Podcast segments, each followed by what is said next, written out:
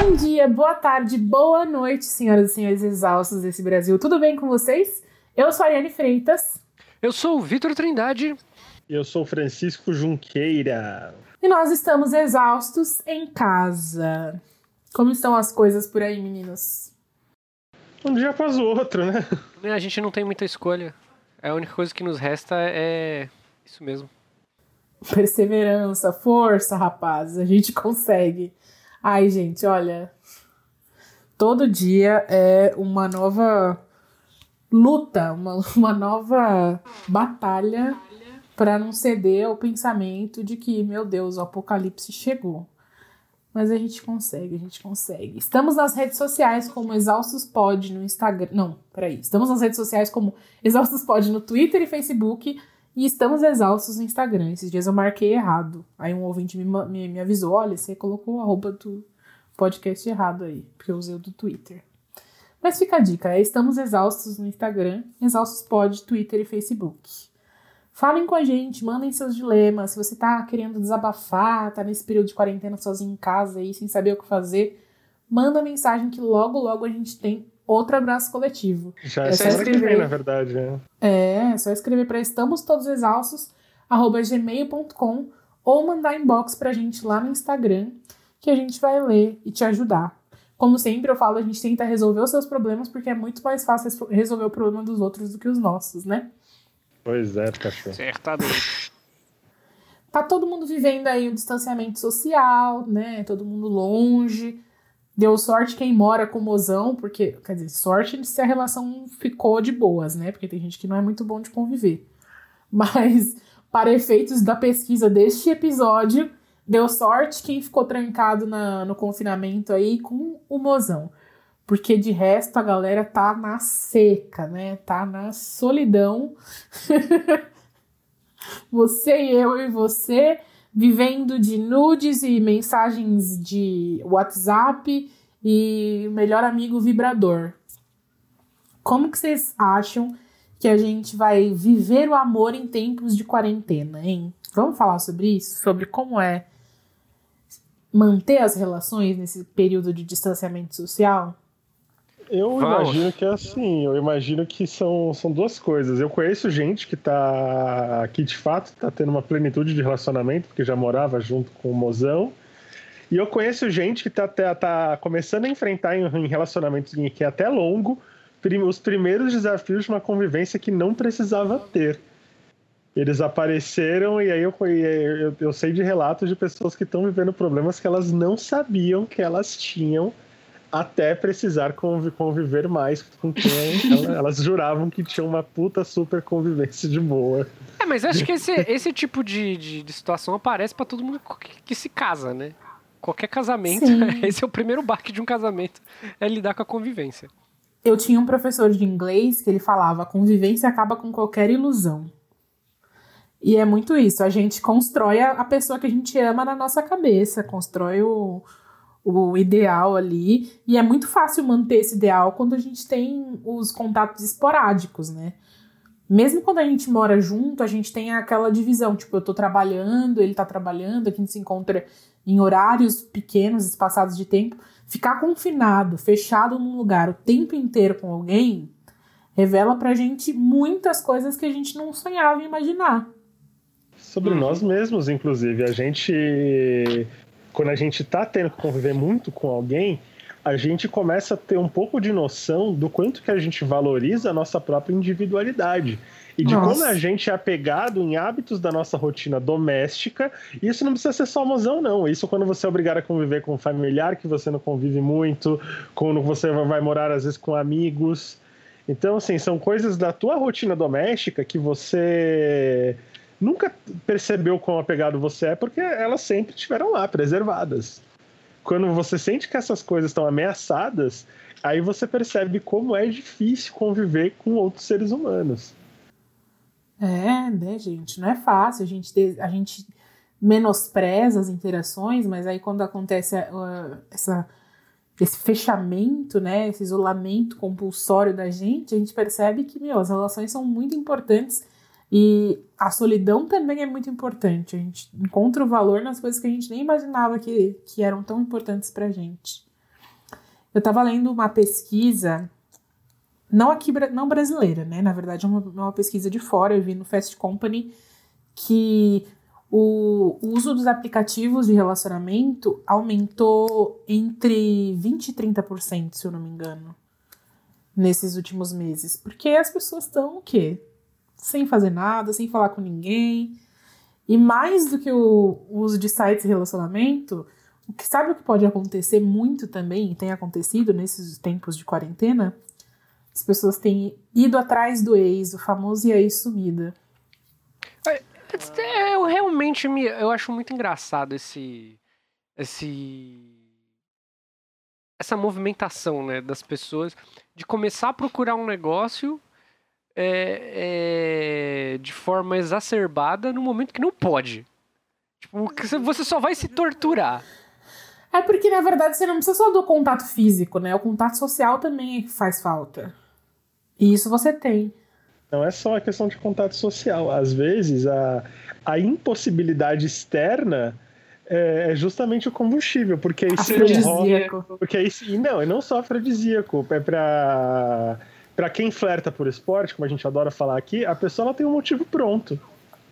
Então, assim, é, é, um jeito de exercitar a própria atração, de exercitar o próprio flerte, porque justamente estamos impossibilitados de concluir qualquer coisa. E aí a culpa não vai ser sua, não é você que é vacilão, não é você que é cuzão, é o apocalipse que se impõe e te impede de concretizar essa história que você está dizendo que quer realizar. É, eu acho que tem muito de tempo livre também, né? Que as pessoas elas não, não conversam. Eu, isso é uma reclamação que eu fiz nos últimos episódios de Tinder e que eu faço sempre, que é a gente dá match e as pessoas não conversam. E os aplicativos de namoro, principalmente Tinder, OkCupid e tal, eles relataram que as conversas diárias também aumentaram muito. Entendeu? Tipo, aumentar tipo 20%, querendo ou não, é muita coisa. As pessoas começaram a interagir mais porque tem tempo livre para flertar, sabe? Tem criatividade. E enfim, a gente não tá fazendo nada mesmo, dá aquela carência. Eu mesma, eu, eu voltei para os aplicativos. Fiquei uma semana e saí, como eu faço sempre, porque eu não aguento, eu não consigo conversar com gente, não consigo nem conversar com quem é meu amigo ou conversar com estranho, né? Mas para quem tem essa essa força de impulso, não sei explicar. Para quem interage mais socialmente, para quem tem necessidade de conversar, eu acho que é uma alternativa legal. Você cria, na real, assim, é uma salada de frutas afetiva, né? Porque é a sua solidão, é a sua vontade de, de, de, ter contato social e é onde você vai desenvolvendo escopos que às vezes estão mais associados justamente à privação de, de, de poder ter um contato físico. A não ser quem está rompendo quarentena para fazer suruba, que isso está acontecendo com muita frequência. Ah, não, isso eu não respeito, não. Não respeito. Se você é uma pessoa que está furando a quarentena para transar, eu, eu desejo que você não, não vou desejar coisa ruim para ninguém aqui, mas eu espero que a vida cobre. Porque já é uma coisa que a gente fala recorrentemente aqui. Quando você se expõe, você não tá colocando só a sua vida em risco, você tá colocando a vida de outras pessoas que estão em casa fazendo o seu isolamento. Então, assim, pau no seu cu. Se você tivesse colocando só você em risco, aí tudo bem, tomara que faz o que quiser, se tiver que morrer, morre.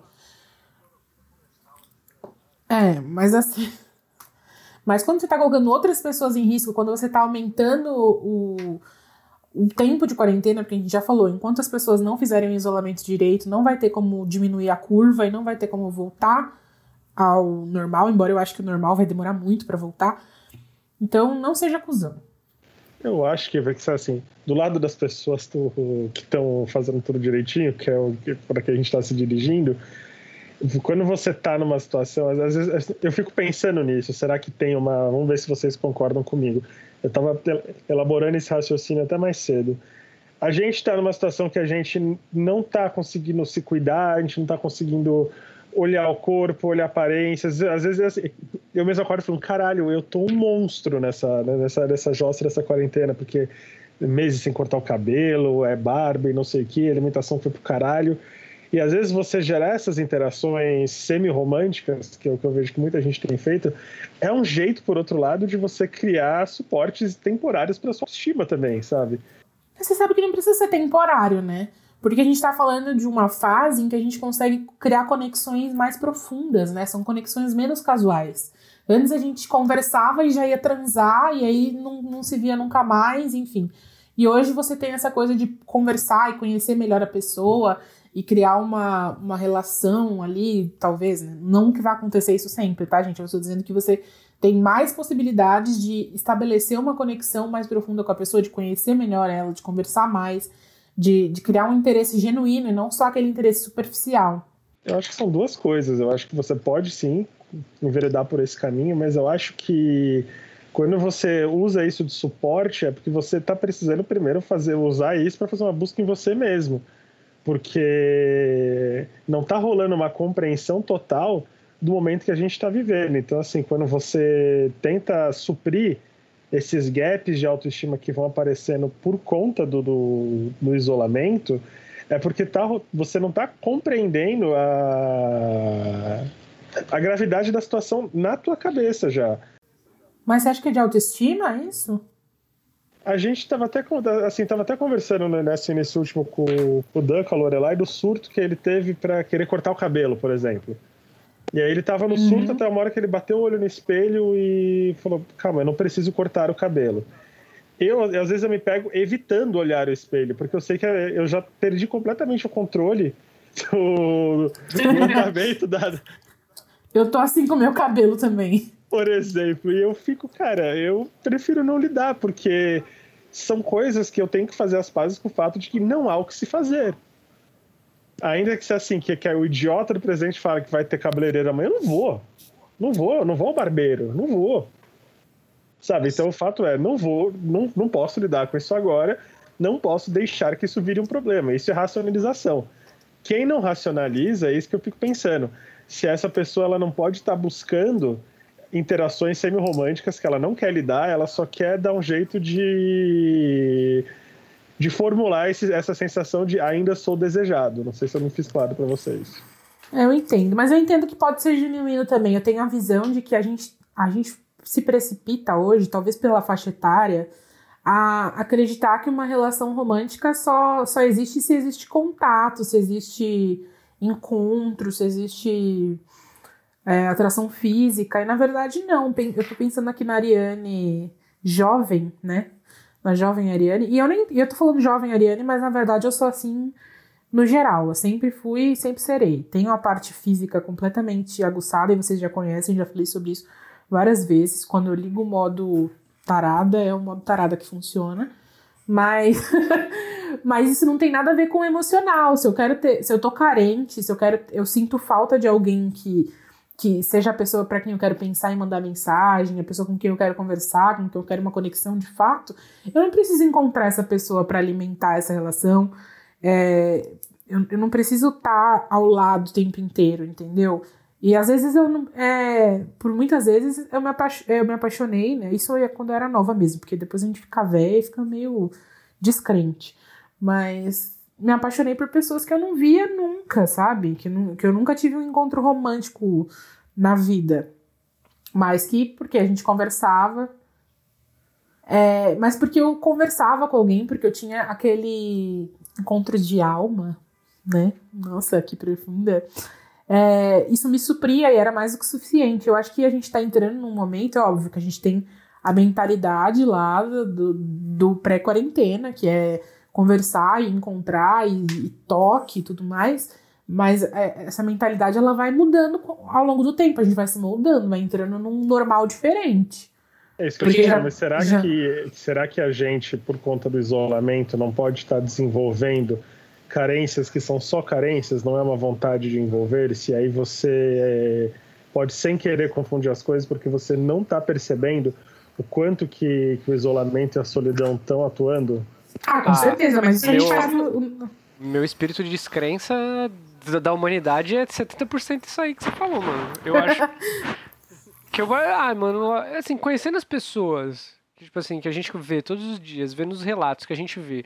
É, sem ter quarentena, você acha que essas pessoas vão mudar a forma de como elas enxergam o mundo e como elas enxergam as pessoas e qual é a importância do, do aprofundamento nas pessoas por causa tá recluso em casa? Sempre. Não, não, não duas coisas. Sim e não. Eu, eu, eu, vejo gente que, que eu olho e falo, isso aí é tão. Isso aí é, eu não sei o que apodreceu primeiro.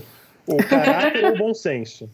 Ai, Tem gente que de fato vem, vem esse questionamento, mas eu tô, eu, tô tendo contato com pessoas, tanto da minha família, como eu mesmo, pessoas até do trabalho, até amigos, que estão passando por, por momentos de reflexão muito introspectivos e muito até produtivos por conta do isolamento, seja pela consciência que você desperta da importância das relações que você tem, seja pela noção que você tem que o tempo ele não é infinito e que como a gente poderia ter usado esse tempo melhor perto das pessoas que a gente gosta, falei isso na, na semana passada, essa é uma reflexão que ela vem pesada todo dia para mim assim, quando vem esse sentimento de saudade, saudade das pessoas e caralho, por que, que eu não aproveitei melhor quando a gente podia estar junto, entendeu? Não sei o que vai ser amanhã. Então, talvez, assim, eu, eu entendo a sua descrença, porque a minha descrença é alimentada diariamente, mas graças a Deus são pelas mesmas pessoas. Pelo, se não são as mesmas pessoas, é o mesmo nicho de gente. Mas Sim. eu tô vendo gente fazendo um caminho de evolução pessoal, e eu não tô aqui falando que, ah, a porra da pandemia é uma oportunidade, não sei o que. Eu acho que quem fala esse tipo de coisa é isso. Pelo amor de Deus. Deus né? Isso é uma oportunidade de porra nenhuma, isso é uma tragédia. A gente tá fazendo o melhor que pode com o mínimo que tem, né? Exatamente. O que eu tô dizendo é que, assim, se existe uma evolução e tá acontecendo, eu fico feliz. Não fico feliz de forma alguma, nem vejo nenhum tipo de oportunidade, nem porra nenhuma nessa tragédia que tá acontecendo. Se, se alguém vier com essa, com essa conversa. Ah, sim. Não, eu, eu acho que a, a questão é que a gente. A, não acho que as pessoas vão mudar. Mas existem muitas coisas que a gente não se permite fazer no dia a dia porque a gente acha que só existe um jeito de fazer e é o nosso jeito. E nossa maior habilidade como ser humano é se adaptar. Então, a partir do momento que a gente começa a se adaptar, a gente começa a descobrir coisas que a gente gosta e que a gente não fazia ideia porque a gente nunca tinha experimentado, entendeu? Começa a. E, e, essas coisas, depois que, que tudo mudar, é óbvio que a gente pode voltar pro, pro normal, pro normal, não sei se é, se é normal, mas ele já não vai ser mais familiar como era antes. Vão ter outras necessidades que nós descobrimos que nós temos e que nós nos interessamos, enfim, que vão, vão fazer parte da nossa rotina também, que vão agregar aquilo que a gente já era. Então não é que você vai mudar, mas você vai descobrir coisas em você, interesses em você que talvez não tivesse antes. Óbvio que quem é pau no cu vai continuar sendo pau no cu, isso não é um fato. Mas a gente tá mudando a forma de se relacionar, sim. Eu acredito muito nisso, assim. Acho que a gente tá é, aprendendo a, gente... a dar mais valor também, na verdade, né? Porque é, a gente posterga algumas coisas, isso né, em relações românticas, em relações fraternas, em relações familiares, a gente posterga porque a gente sempre acha que vai dar para fazer amanhã. Porque a gente sempre tem isso na cabeça, ah, isso aqui eu resolvo depois, ah, depois eu falo com fulano. Ah, depois, eh, ou coisas que a gente está querendo, ou seja, desabafar, ou seja, declarar para alguém, manifestar algum tipo de intenção. Ah, eu faço depois, ah, eu faço quando eu tomar coragem. A gente nu nunca, até então, e isso para a gente como geração, a gente nunca foi confrontado de forma tão, tão objetiva com o fato de que não tem tempo, na verdade, a gente não sabe. Isso, isso, isso é uma coisa que, tá, que, que aparece todo dia, do tipo, caralho, eu posso deixar para falar isso, eu posso deixar para expor esse sentimento para essa pessoa amanhã? Essa pessoa vai estar tá aqui amanhã? Essa pessoa vai ser essa mesma amanhã? O que que, que tá acontecendo? E a gente não era. A gente não era confrontado com isso. Eu acho que a gente tem uma necessidade básica de, de contato humano, né? Isso é mais que claro, a gente já deixou definido nos últimos todos milhões de episódios que a gente gravou. E a gente está limitado.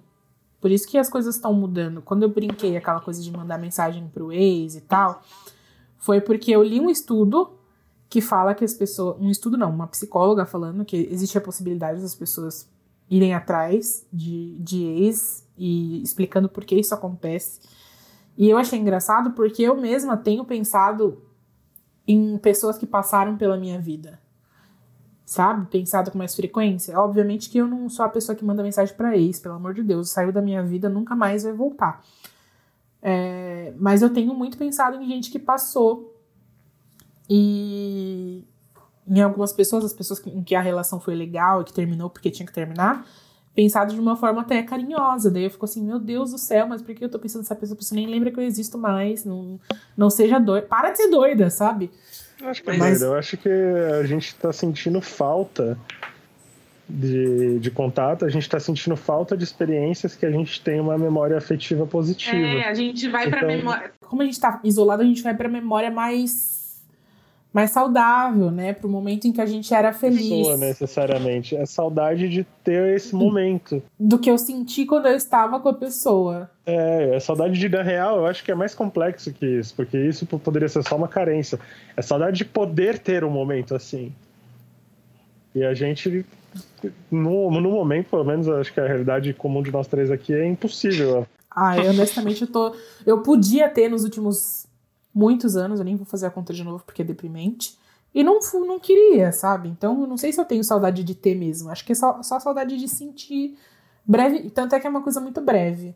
Mas é doido, né? Acho que é porque a gente tem. A gente vê as pessoas em casa muito. A gente tá num, num ambiente que é a internet, é o único lugar onde a gente tem é, interação social. E, e as coisas parecem que tá tudo bem com os outros, né? Parece que você tá isolado sozinho e as outras pessoas elas têm alguém. A gente começa a enxergar as coisas de, com um viés atravessado. É aquela mesma coisa quando você acabou de terminar e você tá muito triste e de repente você começa a enxergar só casais na rua. Mas isso de só casais no Instagram tá assim, lamento te informar que não é um delírio seu. Isso tá acontecendo muito. Porque agora a gente tá. A gente, a gente, às vezes a gente já tinha que lidar com a biscoitagem do, do cidadão. Agora a gente tá tendo que lidar com a biscoitagem que ele faz do, do, do cônjuge, do cônjuge. isso está acontecendo bem frequentemente. Deus assim que eu sou até íntimo, a pessoa filma o outro de cueca. Ia lá, gente, olha lá, fazendo arroz, oh, que coisa. Cueca feia, hein? Fico perguntando aqui, falando comigo. Deus. E as pessoas. Vocês acham que vocês ficaram mais sérios ou menos sérios com essa. Não, não em relação mas... a si mesmo, mas em relação às suas interações sociais? Ah, eu não sei, eu, tipo assim, com algumas. O, o, tipo de relação, principalmente é, de contato mudaram algumas. mudaram muito de, de, de algumas pessoas. Tipo assim, meu círculo de amigo mais próximo, nem tanto. Mas. Com, com as pessoas do trabalho, de, tipo assim, de lugares que eu conhecia, tipo, da escola de dança, tipo, o negócio é, meio que esfriou o contato completamente da minha parte, entendeu? Tipo, eu, não, eu, eu fico pensando, putz, será que eu devo perguntar pro fulano como é que fulano tá? Aí fulano, hum, aí me dá aquela preguiça, eu falo assim, putz, tem coisa pra fazer. Eu não sei se isso acontece com vocês. Eu tenho, tipo, uma preguiça tremenda, mas. É, eu, eu não sei dizer como de, isso. Hum, se isso mudou de uma forma muito brusca. Porque, eu, é, pra ser bem sincero, esse, fora, os contatos que, que esfriaram de maneira que eu acho que quase todo mundo deve ter tido isso, no meu não, eu não cheguei a observar se houve algum tipo de mudança eu fiquei mais sério com alguns, em alguns aspectos. Eu sinto que eu tô mais rígido, tá assim, tanto com coisas que, que, que envolvem internet ou coisas até do trabalho, menos paciente.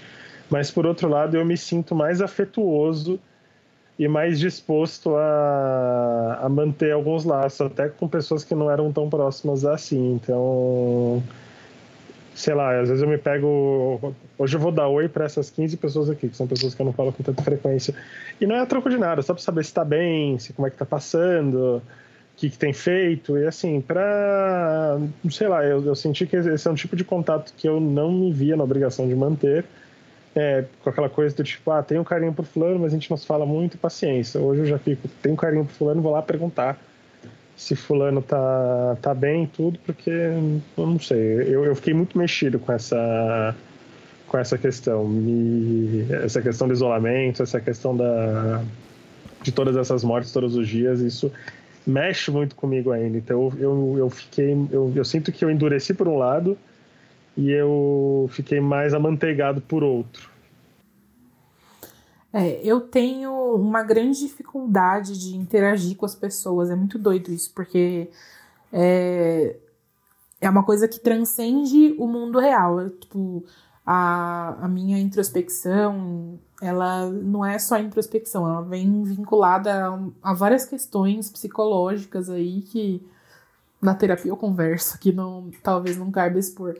Mas eu tenho uma insegurança muito grande de puxar assunto com as pessoas. Eu sempre acho que eu tô incomodando. Mesmo as pessoas que eu tenho mais intimidade, que eu mais gosto. Então, eu tenho interagido, obviamente, todas, todo dia é, com a minha mãe, com a minha irmã, com meu pai. Que. Até porque minha mãe fica completamente preocupada de eu estar sozinha aqui, então eu tenho que falar com ela para ela ficar mais tranquila. Mas é, com amigos mesmo, eu sinto falta, eu penso neles, mas toda vez eu me sinto bloqueado, assim, de falar. Hoje foi a primeira vez em todo esse tempo que eu liguei para uma amiga, tirando o quando eu liguei pro Fran no aniversário dele.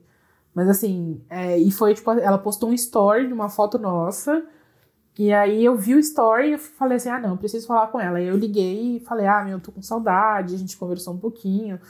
E aí um outro amigo pegou e falou assim: "Ah, para mim ninguém liga, né?" Eu fui lá, liguei para ele. Então assim, liguei para duas pessoas num dia. Eu tô há três meses em casa, não tinha falado com ninguém ainda.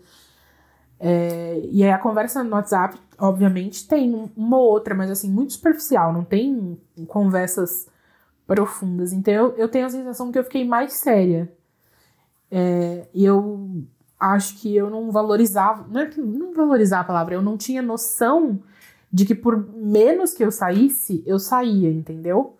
E era nesse momento em que eu encontrava as pessoas que eu gosto e que eu tinha alguma interação. Então vocês vinham, vinham aqui toda semana, a gente se via, a gente conversava antes de gravar, depois de gravar.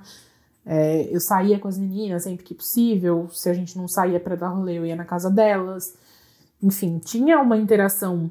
E de repente ficou um, um vazio, assim. E talvez seja por isso que eu tenha ultimamente pensado mais em, em relações antigas, pensado mais em, em coisas que aconteceram nos últimos anos da minha vida, eu acho isso muito doido, né? Porque eu não sei se eu sou a única que tá assim, eu acho que não, né? Porque eu não, não sou um floquinho de neve, acho que todo mundo, todo mundo não, mas muita gente tem esse mesmo problema de interagir, não consegue usar telefone, tem dificuldade de puxar assunto, tem inseguranças, tem questões. E a gente acaba descobrindo é, o valor da, da intimidade que a gente tem com as, com as pessoas, que a gente acha que às vezes nem tem. E aí, quando se vê privado disso, percebe que, nossa, olha como eu tinha interações, como eu tinha pessoas na minha vida. E eu tenho pensado em maneiras aí de, de interagir, de manter essas pessoas por perto. Porque gostar é, é muito foda quando a gente ama muito alguém, gosta muito de alguém e não consegue demonstrar, né? Uhum. Eu fechada aqui, talvez eu não, não demonstre o suficiente para os meus amigos o quanto, eu, o quanto eu gosto deles, o quanto eu valorizo a presença deles na minha vida. E isso é uma preocupação constante para mim, agora principalmente. Porque é muito difícil para mim falar com eles, mas ao mesmo tempo eu sei que eu tenho que ir lá, porque às vezes eu, eu, eu tenho todas essas. essas manias de me fechar e as pessoas que me amam respeitam o espaço e me deixam aqui respeitando o meu espaço. E aí eu acabo isolada, porque, enfim, né? Eu não vou atrás de ninguém, ninguém vem atrás porque tá respeitando meu espaço e fica aquela bolha. Eu, eu, a, gente, eu, a gente tá. Uma coisa que isso está ensinando para a gente como sociedade é a importância do fator humano que a gente acaba negligenciando sem querer, porque a rotina às vezes é muito dura, né? É uma rotina que é, o, é do trabalho, é a rotina doméstica, é a rotina mental, é lidar com ansiedade, a gente fica é, lidando com esses fantasmas, com essas coisas todo dia, um leão por dia, aí chega em casa, chega no final do dia, tudo muito cansado, amanhã eu faço, amanhã eu resolvo, amanhã eu converso. E esse fator humano a gente restringe muito, a gente não percebe como a gente restringe até a gente estar tá, de fato privado dele. Até a gente perceber como o, o ato de mandar uma mensagem para alguém no WhatsApp, às vezes a gente fica no celular o dia inteiro vendo outras coisas, seja coisa do trabalho, você fica o dia inteiro lá, vendo e-mail e tudo.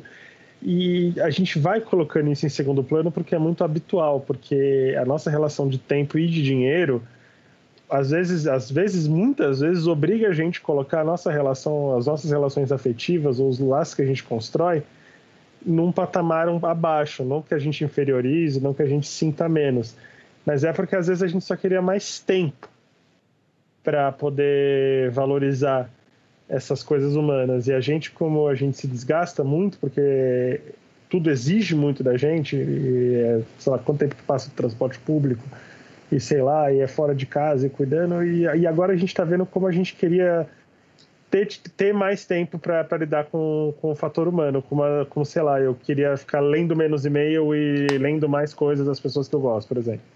É uma coisa uhum. engraçada, você citou aí a respeito de tempo, eu não sei se é uma coisa que acontece exclusivamente comigo, mas eu notei que, tipo, antes de começar a quarentena, eu, eu reclamava muito que durante o dia, por eu ter uma agenda muito apertada, eu não tinha tempo de fazer algumas coisas que eu gostaria de fazer. Agora, é, parece que. Eu não sei se isso atingiu todo mundo, mas a, o ficar em casa, ficar obrigado a fazer em casa, meio que instiga a gente a procrastinar, porque a gente sempre pensa que vai ter tempo de sobra para fazer as coisas. Então a gente sempre fica procrastinando, sempre fica deitado olhando pro teto e pensando em fazer alguma coisa. E aí você sempre vai postergando algumas coisas. Aí tipo, eu vejo que tipo, caramba, agora com todo esse tempo, eu ainda a gente ainda tá preso naquele ciclo de que ainda falta tempo, porque para mim chega no final do dia e fala, putz, acabou que eu não fiz tal coisa. Caramba, é. não dá nem mais tempo de fazer. Eu acho que tem vários fatores aí, porque também a gente não tá numa situação típica. Primeiro, ficar em casa, assim, deixa a gente um pouco mais solto em relação às tarefas. Falando de palavras de alguém que trabalha de casa já faz muito tempo.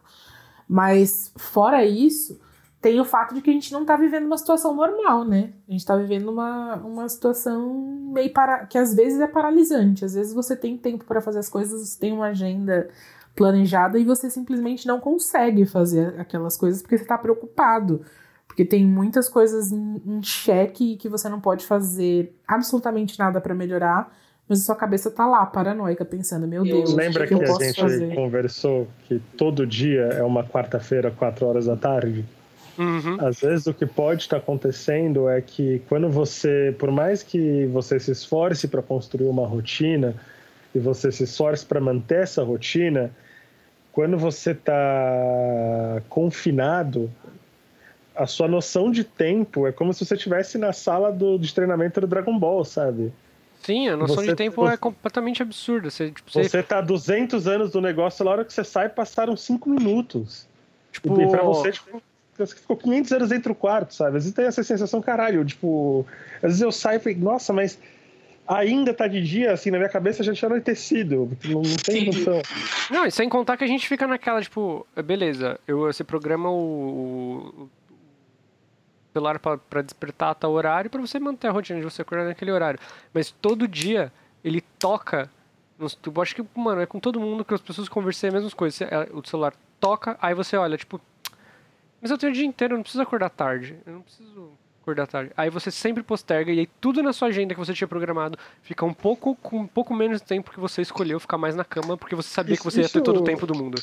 E isso é até perigoso porque essa sensação de procrastinação, essa sensação de, de tempo perdido é um sinal que, que, assim que você tem que talvez cuidar um pouco mais da sua saúde mental porque a gente vai começando a jogar esses minutos fora. É justamente isso, sabe? Começa.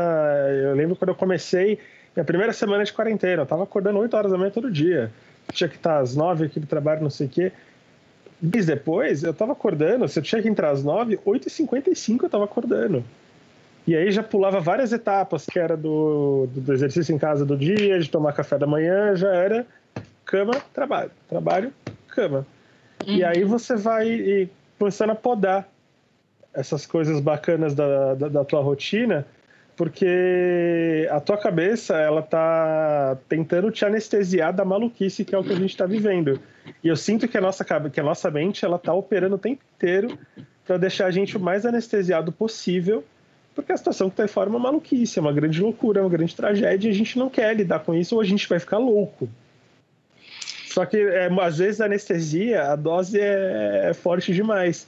Que é quando a gente vai perdendo a nossa noção de tempo, que é quando a gente vai perdendo a vontade de seguir a rotina, que é quando você vai tipo, vivendo como se todo dia, como você falou, fosse um grande domingo ou fosse uma grande quarta-feira. Essa quarta-feira. Uhum. É. Sim.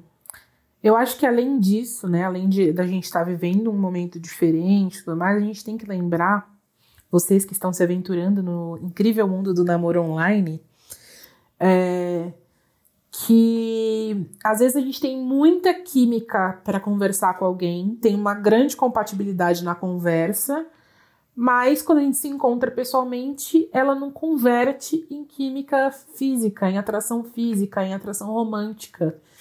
E então a gente tem, tem que tomar cuidado com as expectativas que a gente está criando em si mesmo e no outro, porque não é uma coisa que a gente possa prometer ou garantir. É, e a gente vai criar um é, criando um grande laço, assim, né? porque assim, a gente tem muito tempo para conversar, vamos combinar? Não vai ser hoje nem amanhã que você vai encontrar essa pessoa. É, e é saudável que você tenha alguém para conversar, é legal que você tenha alguém para conversar, mas é bom você saber que talvez isso não se converta naquilo que você espera. É, óbvio que isso acontece sempre, em qualquer tipo de relação, mas é que eu tô falando que quando a gente fica muito tempo conversando com alguém, é, a gente cria uma certa expectativa, eu acho. E eu já vivi isso, por exemplo, muitas vezes em, em épocas de. Quando eu comecei a usar o Tinder e eu tinha paciência para conversar com humanos. Tem uma coisa que me encanta muito, que é a pessoa me fazer sentir vontade de conversar. E algumas vezes a gente começa a conversar e fica encantado. Eu acho que eu já contei aqui algumas vezes do date que aconteceu. Uhum. Que o menino ficou completamente, tipo, completamente travado. Eu percebia que ele estava frustrado, que eu não era o que ele esperava, que não, não bateu pessoalmente. Mas era muito frustrante porque nenhum dos dois tinha como fugir e tudo mais. Tirando essa experiência extremamente frustrante, eu já tive outras que também foram frustrantes no nível de, tipo assim, a gente começou a conversar, a gente tinha apelido, a pessoa foi super cuidadosa, a menina me encontrou, a gente a primeira conversa que a gente teve, a gente brincou sobre eu, eu não gostar da jujuba vermelha e ele não gostar da jujuba azul. E aí ele pegou um pacote de jujubas e tirou todas as vermelhas e, e deixou todas as, as, azuis e me deu um pacote que, que, só tinha as cores que eu gostava no primeiro encontro. Então, tipo, para mim, já, já, primeiro já tinha construído toda essa expectativa. Ele, fisicamente, a gente Poxa, super bonitos, os dois se curtiram, super legal. Mas na hora que beijou, parecia que eu tava lambendo uma laranja, sabe? Não, não, não, não bateu, foi muito doido. E você fica tipo assim, ah, mas eu queria tanto que tivesse batido. E não foi, não foi. Beleza, firmeza, cada um pro seu lado, né? Se o interesse é só. O meu interesse não era só esse, mas enfim, na... da pessoa era e paciência. E eu acho que a tendência a isso acontecer é cada vez maior agora, porque a gente tem.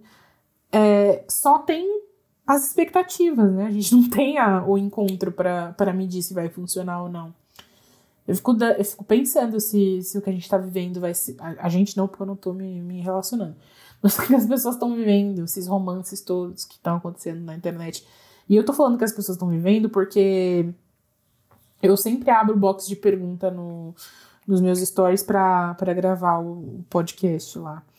E desde que eu comecei, já, já tá na quarta semana, toda semana alguém me pergunta assim: ai, estou sendo doida de iniciar um, um, uma conversa pro, no, no, tempo de pandemia. Ai, a gente tá conversando muito, mas eu não sei o que eu faço, eu não sei se eu devo me envolver.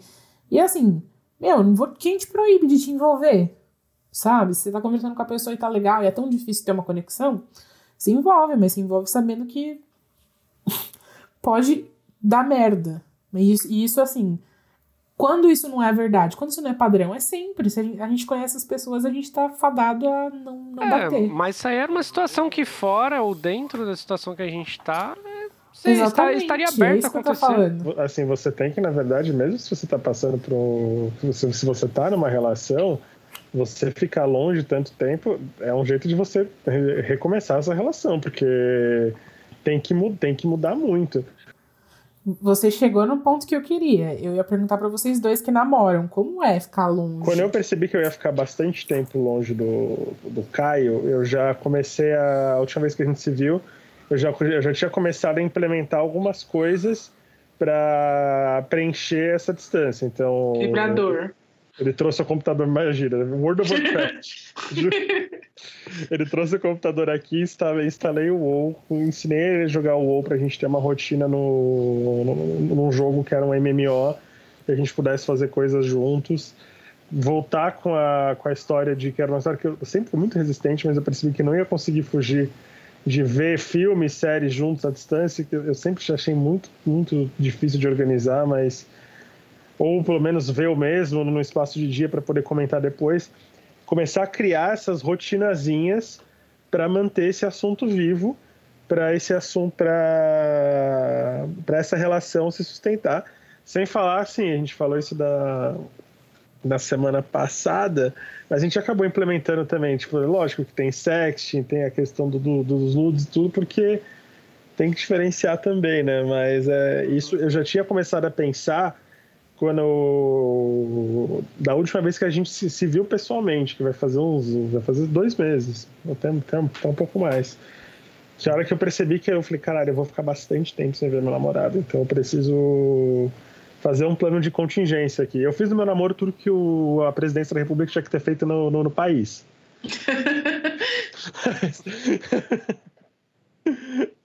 Enfim. É, o, no meu caso, é, eu tive muita sorte porque minha namorada, é, eu e ela temos uma frequência afetiva muito semelhante. É, completamente. Parece que quando a gente vai conversar, um, a gente manda mensagem ao mesmo tempo um pro outro. Só que eu acho que pra gente tem sido um pouco mais fácil. Não acho que nem um pouco mais fácil porque não, não é uma coisa muito significativa. Porque eventualmente, tipo assim, uma semana sim, uma semana não, eu ajudo ela a fazer compras. Então eu vou de carro, a gente busca, vai de, eu vou com a minha máscara, vai de máscara e luva, a gente não se abraça, a gente não tem nenhum tipo de contato físico direto. Eu só vou lá, busco, ela entra no meu carro, a gente faz compra pra casa dela, eu deixo ela em casa e eu volto. Mas também, tipo, a gente ainda tem contato, que ela me dá aula online de inglês, é, a, gente, eu, a gente criou o hábito de assistir filme junto, uma coisa que eu detestava. Hum.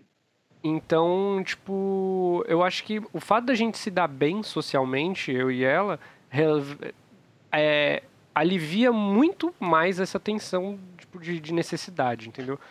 Porque é muito, é, é, é, é muito parecida as nossas frequências, tanto afetiva quanto sexual e etc. Então, é, a, pra gente não tem sido uma, uma dificuldade. Pelo menos não que ela tenha me comunicado. Pra mim. Pra, então, tipo, eu acho que tá tudo bem, entendeu? Então não. Não vejo muitos problemas quanto a isso. Tipo, não. Não me dói tanto. Ai, que delícia. Porque eu fico um pouco assim, receosa. Vocês que estão vivendo relacionamento, estão. Embora estejam longe, estão conseguindo manter a conversa eu acho que, que ainda é um lugar mais confortável, embora seja horrível sentir falta e querer o contato, saber que tem alguém lá e não poder encostar e ficar é, em segurança de tipo, ai, medo de esfriar o relacionamento, que, talvez não seja o caso de vocês, mas muita gente tem.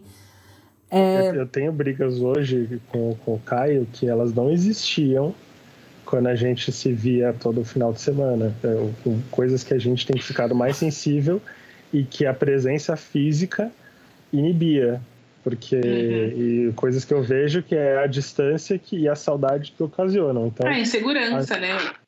Às vezes eu tenho que lidar com. Às vezes ele tem algumas inseguranças, às vezes eu tenho algumas inseguranças, e quando eu vou racionalizar para lidar da, da melhor forma que eu, que eu encontrar, eu percebo que às vezes eu viver e falo para ele, olha, eu tô achando o, a razão disso tudo muito pequena para ter virado uma contenda. Então eu acho que na verdade a gente está só manifestando a, a saudade ou a, o, o, ranço de ter que, ter, ter que ficar longe por conta de tudo que está acontecendo da maneira errada. A gente está transformando isso numa frustração e está descontando um no outro.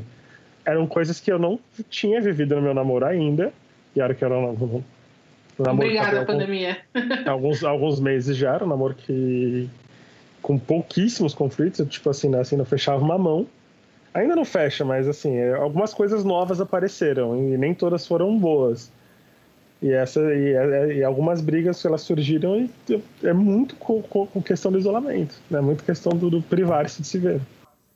Sim, eu, eu tenho uma pergunta para vocês dois. Vocês acham que a, a a falsa idealização, essa coisa que é muito mais fácil de acontecer quando você está conhecendo alguém na internet e você não tem a perspectiva de encontrar fisicamente, então você acaba criando e idealizando a pessoa, transformando ela em alguém que você gostaria e quando você vai quando for encontrar, provavelmente vai ser decepcionante. Eu... Você acha que essa falsa de, de idealização das pessoas que estão se conhecendo agora vai se refletir também nos relacionamentos de pessoas que não estão confinadas no mesmo lugar? A etapa da internet, no flerte, ela é muito mágica, a etapa da, da distância. A etapa seja no aplicativo, seja no, no Instagram, no Facebook porque você tem muito domínio do que você escreve e da imagem que você está passando para o outro.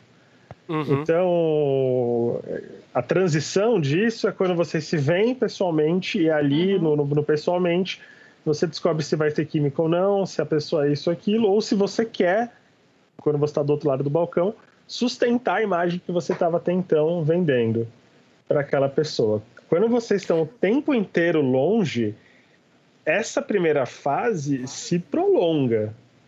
E às é, vezes você eu... pode se perder no, no personagem que você está assumindo pro flerte, ou você pode se perder na expectativa que você está criando, porque essa etapa desse flerte à distância, ela é saudável quando ela é curta.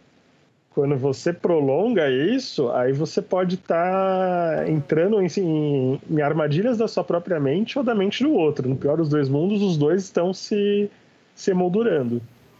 É, eu acho que, tipo. Eu, eu, tenho uma, eu tenho uma, a visão de que eu acho que as pessoas que começam a flertar, começam a, a querer se envolver nessa etapa, eu acho que ela é, é um. É meio meio irracional para mim, porque eu compreendo que o flirt, por mais que seja na internet, ele tem um timing. Sim, eu mas eu tô que... falando de vocês que já se relacionam, não de quem tá. Se vocês também têm esse perigo. Porque para as pessoas que estão começando, realmente perde o timing. É isso então, que eu tô então, falando. É, é o que eu, é o que eu tinha explicado. Pelo menos comigo e com a Júlia, é a. Eu não sei nem se ela gosta, ela vai gostar de eu ter falado o nome dela, mas enfim, sinto muito. Tá falado. É. é a eu não vejo se a gente, se a gente tem perigo, porque exatamente como eu tinha falado, a gente tem frequências afetivas muito iguais, muito iguais, entendeu? Então, eu tá, eu, eu consigo enxergar esse problema que você está explorando em outros relacionamentos que eu já tive. E eu imagino que isso realmente teria sido um problema em outros relacionamentos, mas no que eu tô hoje eu tô bem, bem tranquilo. Eu acho que isso vai muito do tipo de, casa, de cada casal. Entendi.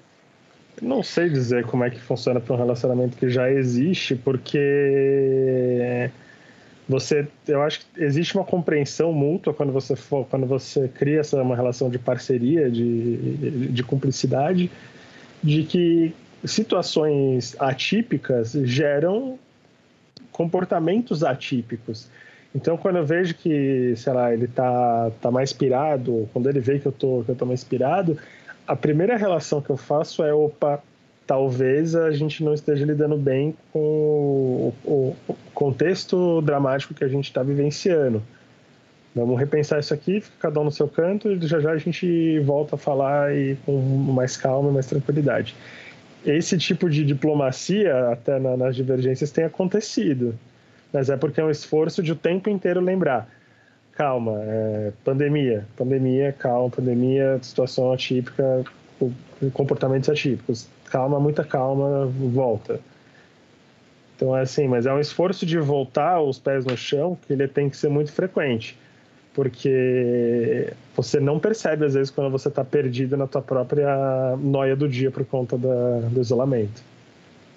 Entendi. Já diria o Medivh no filme do Warcraft. A solidão às vezes faz com que a gente faça coisas que estão além da compreensão.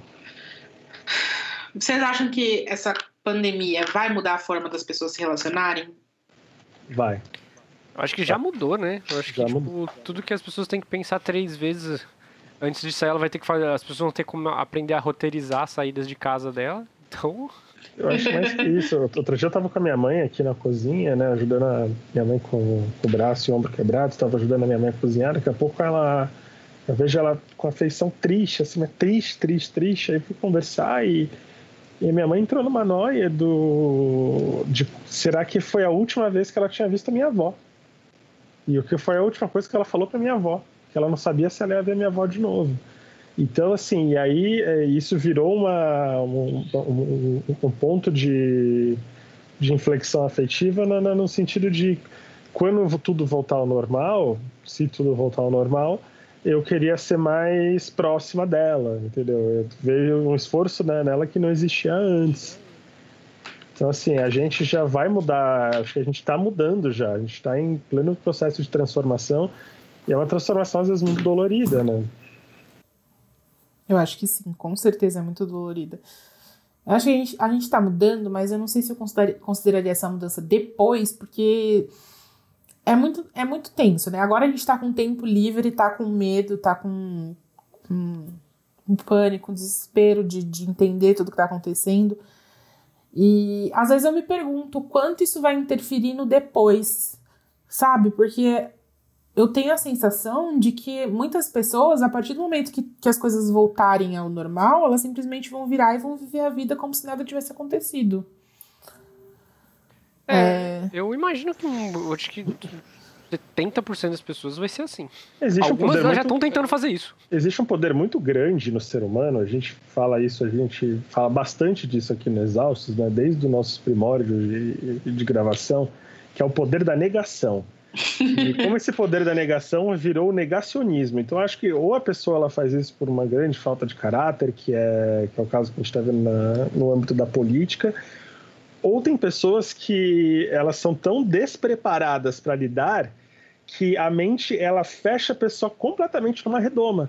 Então a pessoa ela perde o senso de realidade do que está acontecendo, porque a mente chegou à conclusão que se essa pessoa tiver uma dose sequer de realidade do que está acontecendo lá fora, ela vai pirar de uma maneira que vai ser irreversível, o que nem sempre é verdade. A nossa mente tenta nos proteger o tempo inteiro e nem sempre é racional esse movimento. Mas aí eu acho que tem gente que assume o negócio de negação não por falta de caráter, mas porque a pessoa ela, ela se descola da realidade quase que clinicamente, sabe?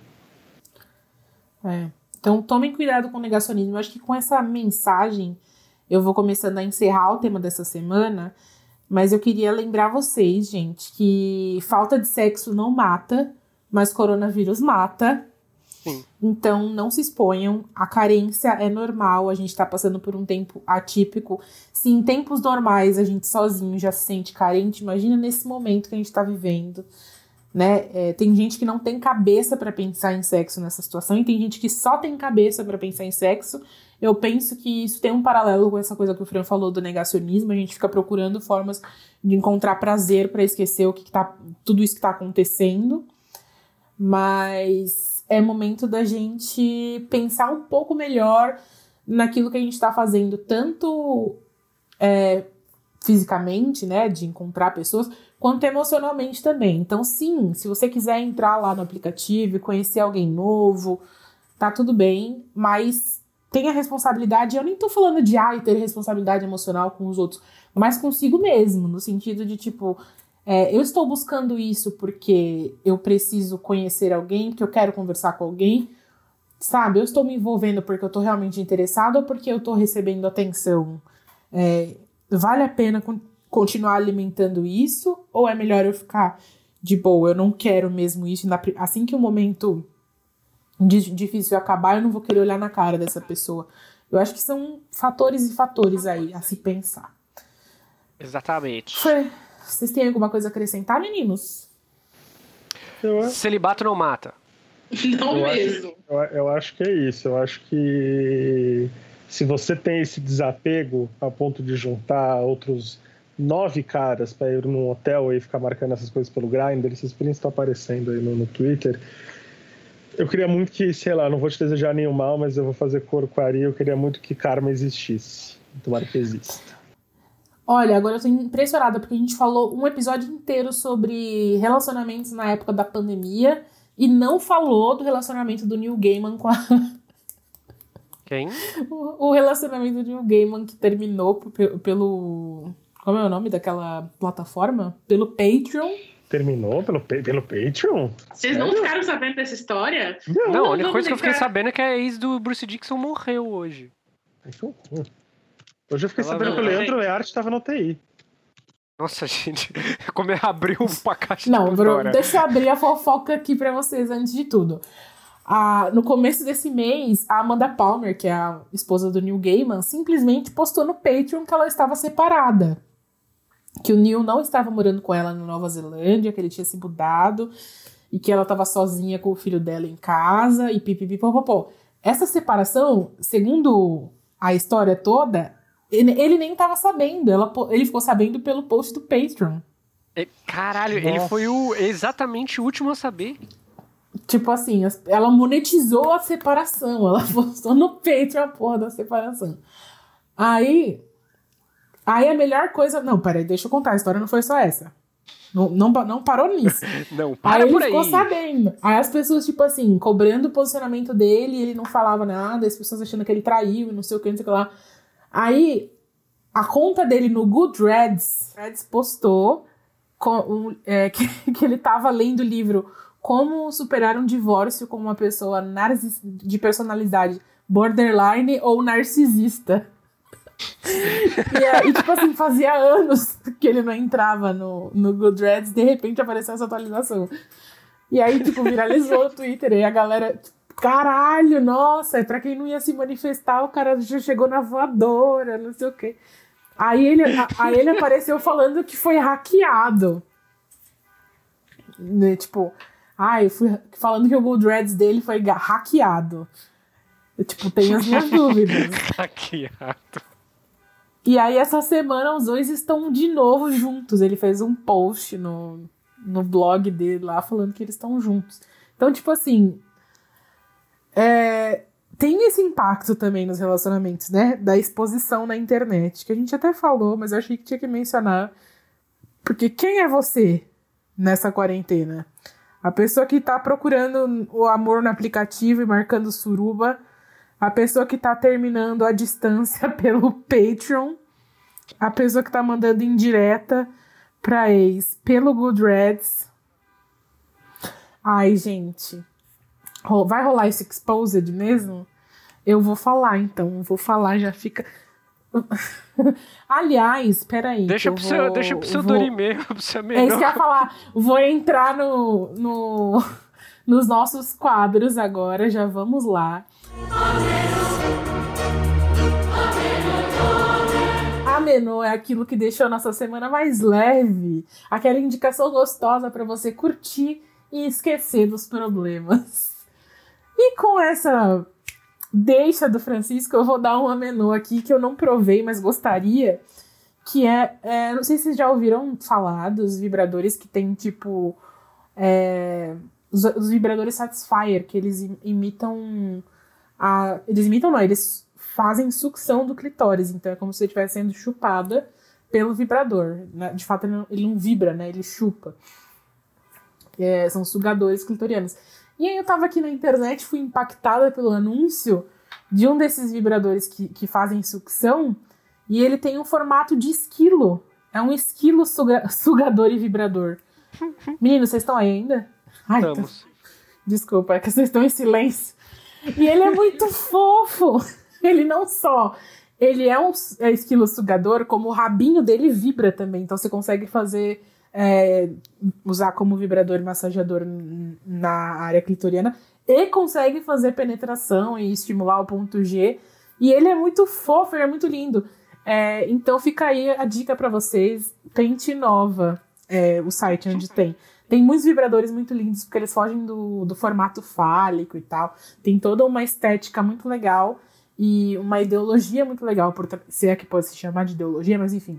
É uma loja muito legal, que tem umas coisas muito diferentonas, e eu fui impactada por esse esquilo sugador e vibrador e fiquei apaixonada. Gostaria? Gostaria. Mandem mimos, aquela, né? é. é fora nosso. E o, o Francisco tá zoando porque eu cheguei. Eu comecei hoje e a gente deu oi e a primeira coisa que eu fiz foi mostrar para eles o, o esquilo vibrador. É porque eu tô muito impactada, ele é muito bonitinho. Tinha, tinha até golfinho. Aí a Ariane falou que o golfinho não é bom. Eu não disse isso, não. Eu disse que. Ó, eu não, não vou me expor mais do que eu gostaria aqui nesse episódio. O que cortou? Mas não acho que, que o golfinho é ruim, não. Pelo contrário, muito eficiente. É... Eu tenho outra menor também, É, eu vi um filme na Netflix. Já falei disso aqui? Do filme Uhum. The Half of It. The Half. Peraí. Em português, o filme se chama. É tão bom quando a gente prepara a coisa e perde o, o arquivo bem na hora. Chama Você Nem Imagina o filme. E é um filme de romance, comédia romântica adolescente. Achei muito fofo. Tem é, uma menina lésbica, um uma menina religiosa. É, é muito fofinho, é muito é, conforto de assistir, gostoso. Assistam, por favor. Minha, foi a pior indicação que eu já fiz em todos os anos de podcast, do jeito que eu falei. Mas o filme é bom, prometo para vocês. e. É, desculpa, tá, tá péssimo. Ai, parou a buzina. E voltou. Não se pode comemor- nem comemorar nessa. E, e eu tô vendo uma série que se chama The Mindy Project. É o projeto Mindy, que é com a Mindy Kaling. Ela é do The Office, pra quem não sabe. E ela é incrível. Ela é uma comediante, assim, incrível. Eu, eu comecei vendo The Mindy Project pensando assim, cara, essa série é melhor que Brooklyn Nine-Nine. Por que as pessoas não falam sobre isso? E aí eu percebi que, assim, ela vai ficando uma bosta. Por isso que ela foi cancelada no... no- foi cancelada pela Fox, aí a Hulu comprou e finalizou, né? Fechou a história. Mas não é que ela vai ficando uma bosta. A história fica ruim, mas a, a comédia ainda é muito boa, entendeu? Tem umas tiradas muito boas, você dá risada do começo até o fim, não tem problema. Pode assistir, recomendo, é muito legal eu já estou sentindo falta dos personagens na minha vida. E a Mindy Kaling, ela também escreveu essa, uma série nova da Netflix chamada Eu Nunca, que é muito boa, muito divertida. Eu ouso dizer que é a melhor série adolescente atualmente na Netflix.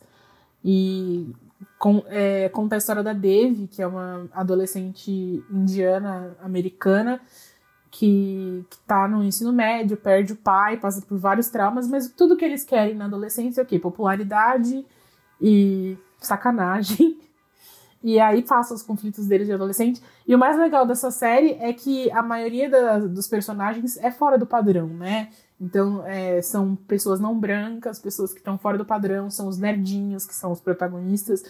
Então a história foge um pouco daquela narrativa de sempre, das comédias românticas que a gente está acostumado a assistir. E de um jeito muito leve, muito legal. Você dá risada, você se diverte, você se emociona. É muito fofo, eu recomendo, assistam.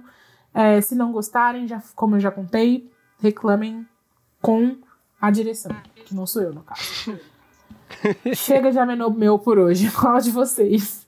Bom, eu vou indicar a segunda temporada de Kingdom, é diferente de The Last Kingdom, que eu desindiquei na, na semana passada.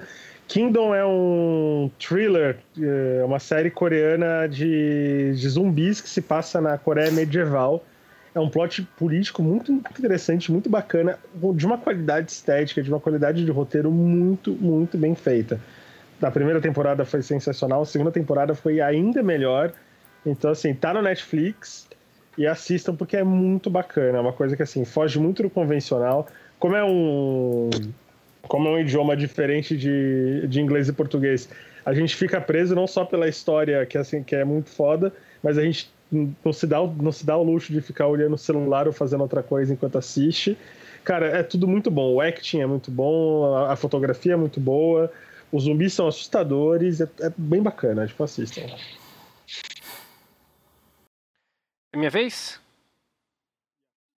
Bom, é, a minha indicação, ela vai ser uma HQ que eu tô lendo, que eu ganhei da minha namorada, que chama Mouse. Eu acho que muitas pessoas já leram essa, essa HQ. Ah, sim. É a Mouse, é uma HQ escrita pelo Art Spiegelman. Spiegelman? Eu não sei como é que se fala o nome dele.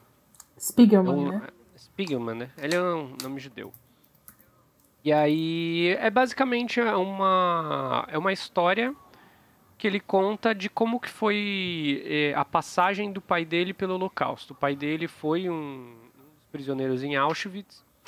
E é uma narrativa de, não só do pai dele contando de como foi dentro de Auschwitz, como, como foi fazer o pai dele falar aquilo. O pai dele é, é, era, um, era um judeu completamente dentro do estereótipo de judeu que, que todo mundo espalha, etc. Ele tem, tinha, os, tinha as peculiaridades dele. E, ele e o pai dele tem uma história muito triste dentro do, dentro do contexto da, do holocausto, etc. A forma como ele conseguiu sobreviver. E, e é engraçado que dentro de Maus, eles, eles têm uma...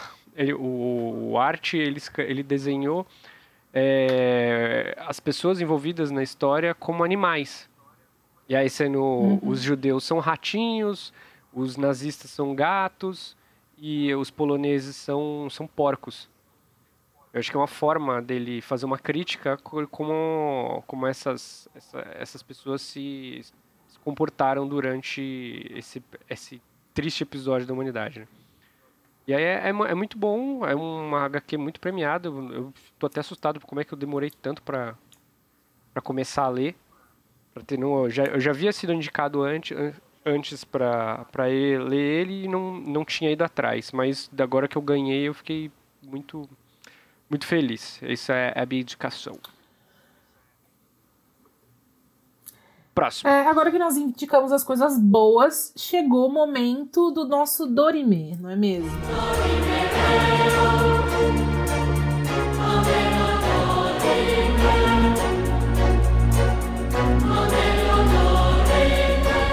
É, Dorime é o quadro em que a gente compartilha as nossas dores. Aquilo que a gente não recomenda nem para um inimigo. Mas para vocês a gente dá aquela mãozinha e avisa. Assim vocês não precisam passar o perrengue que a gente passou. Quem quer começar? Posso começar? Pode. Porque o meu, assim, eu sei que, é... que talvez gere um burburinho, mas eu tava segurando isso porque eu tava esperando o Caio assistir também. Agora que ele assistiu, eu posso finalmente, eu tava tecendo comentários sobre isso. E eu vou desindicar, porque parece que foi, foi recentemente que foi colocado no, no Amazon Prime, o, o novo Star Wars. Falei que ela, é, falei que ela ia relinchar. Relinchar é o caralho. Ah, é um filme assim, insosso. Eu acho que o J.J. Abrams ele pegou uma história que tava boa e montou um, um, um, uma coxa de retalhos sem pé nem cabeça, muito, muito nota 6. Visualmente bem bacana, mas é uma conclusão muito anti... Star Wars é novelinha. Star Wars é novelinha. Se vocês não estão preparados para essa realidade, vocês não sabem viver. É só prestar atenção. Sempre foi novelinha. Muito anticlimático, completamente anticlimático. Mas eu respeito, respeito sua opinião. Só acho que ela é uma opinião burra.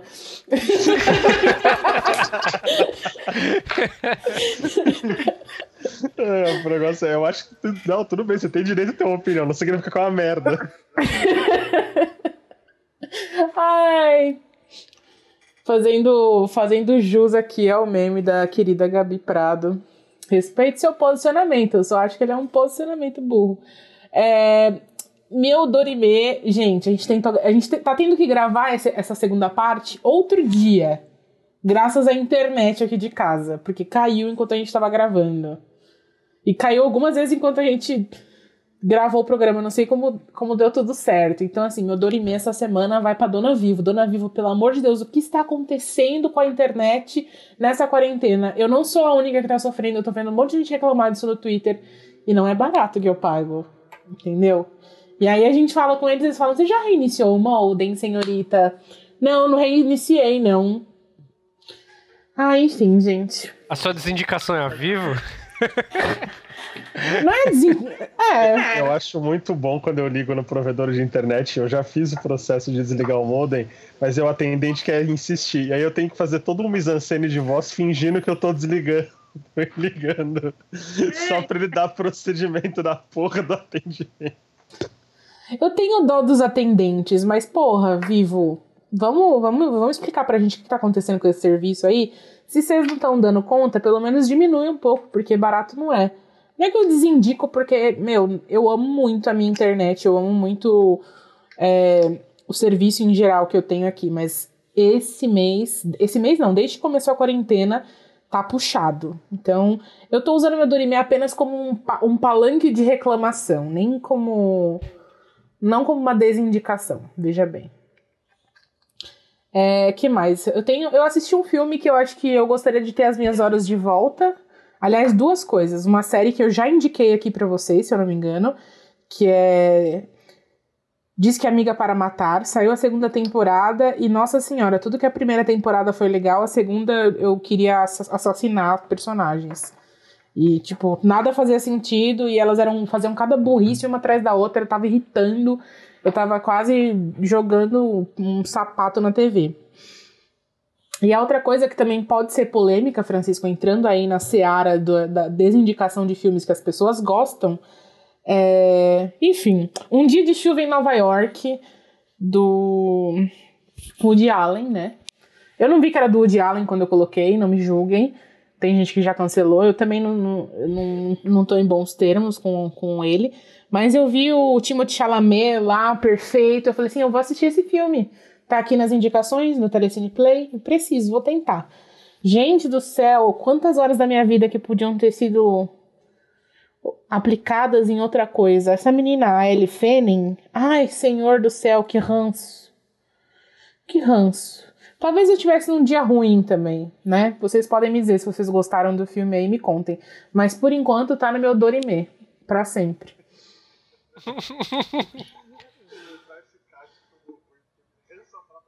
Ai, meu, achei muito pau mole esse filme, pelo amor de Deus, gente. Ah, vamos lá, vamos para o meu Dorime. Vou, vou pegar. Eu, eu, estou sentindo que a internet irá pegar em armas contra mim. Então já deixo avisado que o meu, o meu Dorime seguinte ele contém comentários que podem ser ofensivos, podem ser sensíveis para algumas pessoas. Nem ofensivos, sensíveis. O que acontece? O Francisco apoiou minha saga ele já tá sabendo desse hate. Há muito tempo que eu venho frequentar a internet, muitas pessoas que eu conheço ainda assistem anime. E aí, muitas pessoas próximas a mim, alguns amigos meus, vêm me respondendo: Oh, assiste Kimetsu no Aiba, melhor desenho, que não sei o que, melhor anime da atualidade, o caralho a quatro. E tipo, eu já tava de saco cheio das pessoas falando isso e toda hora postando trecho de vídeo dessa merda e etc. Eu falei, porra, tô em casa. Aí eu falei, vou assistir essa bosta, vamos lá.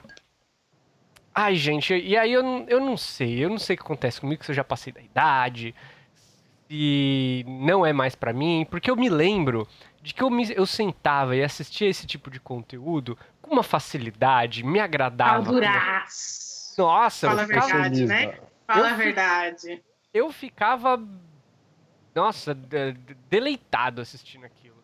Mas hoje eu assisto aquilo, gente, pô, nossa, é muito chato, gente. Se vocês falarem, ah, nossa, mas é o melhor, melhor anime da atualidade, eu falei, nossa, gente, então o critério tá baixíssimo. Deus, eu falei, a única, o único ponto bom desse, desse, ai, desse desenho é que ele é muito bem desenhado. Isso aí eu não tenho que negar. Realmente, as pessoas que tentaram para fazer e desenhar fizeram muito bem. Parabéns. Isso aí, ó, é os seis pontos que isso aí que eu tô dando. Mas de resto, historinha chata, uns personagens chato, uma propostinha chata, uma história sem pé nem cabeça, uns, um, umas personalidade ruim, mal feita. Ai, ah, gente, pelo amor de Deus, vocês são muito chatos, vocês têm um critério baixíssimo. Então, ele você tá trouxe essa desgraça sobre você, porque você ele foi tá na quarentena. Ele tá, é isso que eu ia falar.